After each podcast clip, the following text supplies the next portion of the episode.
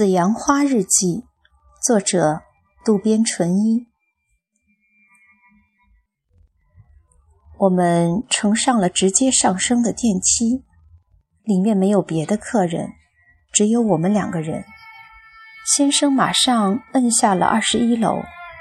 我一边看着那个数字的减少，一边在想着心事。尽管是和先生，但只有两个人待在旅馆的房间里。这种决定是不是过于草率了些？现在回去还来得及。虽然这样想着，但自己也不是年轻的女孩，如此慌张，倒觉得有点自作多情。对于先生的一番盛情邀请，我过于在意其中的男女关系，看起来真是有点可笑。就在我胡思乱想的时候，我们停在了。二幺零三的房门前，从入口处看到的室内，由于是以白色和黑色为基调的典雅的装饰，看起来相当的宽敞。正在欣赏的时候，突然豪华的双人床映入了我的眼帘，我不由得屏住了呼吸。今天晚上旅馆房间全部订出去了，没办法，只好预定了这间。先生边走到窗口，边向我招着手说：“快过来看，多美的夜景啊！”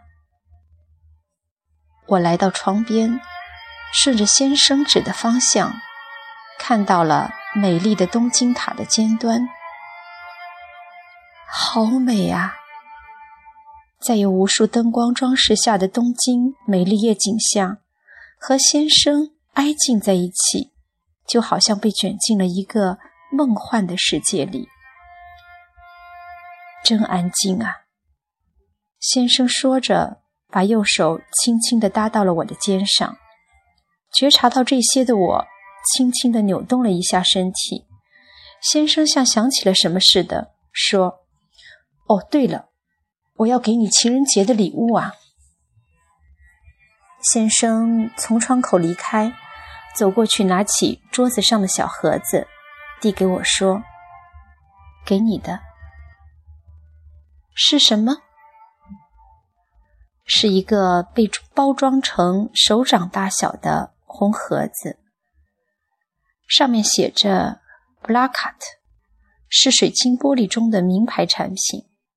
打开一看。”是一条在八角之形吊灯形状的水晶玻璃上带有黑色皮带的手机链，太漂亮了！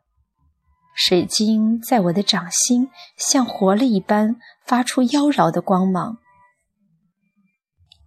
你打算做什么？或是感到困惑的时候，这就是你我之间唯一的联络手段。你看。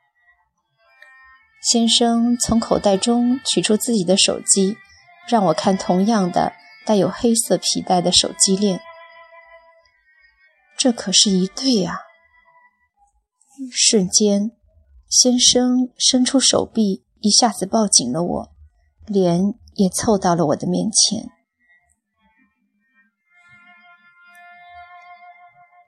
果然，生物呻吟般地说。一直担心的最坏的事态果然逼近了妻子。如果神武就在场的话，一定会全力扑上去。可是事到如今，竟毫无办法。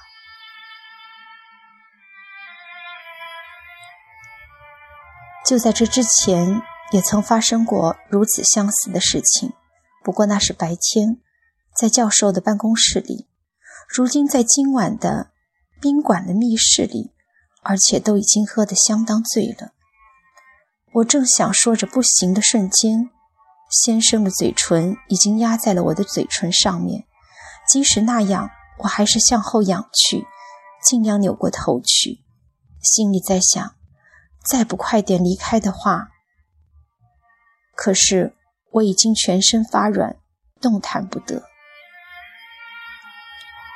被先生拥抱了一下，我才知道，先生的肩膀比看上去的要宽阔有力，被这样的胸膛拥抱着，而且被强压着嘴唇，一时间，我想就这样吧，任由他去吧。先生好像觉察到我的这种心理，轻轻地挪开嘴唇，附在我的耳边柔情地说：“我爱你。”先生会跟我把话说得如此清楚，喜悦的心情让我全身放松了下来。先生再一次靠近了我，低语道：“来吧。”就开始吻我。但是当我看到那张豪华的双人床时，不禁又是一张。一阵慌张。今天晚上共进了一顿丰盛的晚餐之后，又到酒吧小坐了一下，还得到了情人节的礼物，我心里充满了喜悦。体验如此幸福满足的时间，我还是第一次。可是还要继续发展下去的话，即使是我尊敬的先生，我也不能接受。不管说什么，我都应该回去了。今后会怎样？我已经想不了那么多了。我只希望今天晚上到此结束。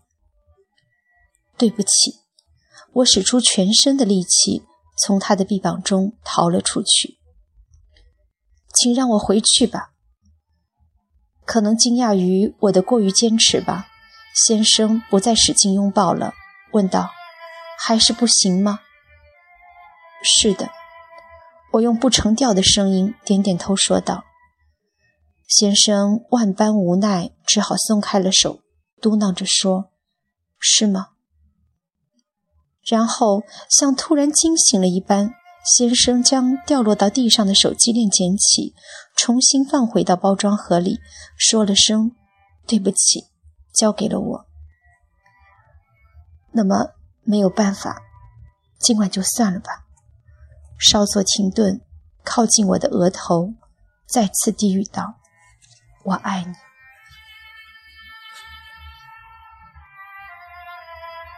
妻子想办法避开了最坏的事态，从中逃出来了吗？不过，还是不能放心。不管怎么样，被这么一个来历不明的男人不。即便是了解这个人的来历，可是竟然会被这奇怪的人夺去双唇。生物不由得大叫道：“肮脏！”到底还是先生，我说了对不起，请让我回去，他就明白了。即使这样，他还不忘在我的耳边低语说：“我爱你。”说实话，那句话让我充满了甜蜜的感觉。我开始想要接受先生了。现在想一想，我也不知道哪个是我真正的想法：是任由先生拥抱着，还是想拒绝？到底哪一个是真实的我呢？我还是第一次了解到自己是这样的心神不定、左右动摇呢。当然，先生好像早就看出了我这一点。在我拿着情人节的礼物，呆呆地站着的时候，先生温柔地。抱着我的肩膀，再次轻柔地吻着我的嘴唇，我也轻轻地回应着。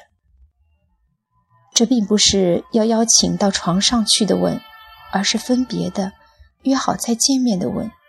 那么一想，也就很自然的回应了。之后，就像说“那么再见”一样，先生轻轻地推开了我的肩膀。我拿起放在桌子上的手提包。向门口走去，来到门口，我转过头，鞠了个躬，说：“谢谢您的款待。”先生立即说：“下次还会再见面的。”又叮嘱道：“去横滨的事，你考虑一下吧。”好的，答应了一声，我推开门走了出去。没问题吧？先生从门里探出身来，追问道：“看到我要走了，轻轻地挥着右手，孩子似的动作，总觉得很淘气，很可爱。”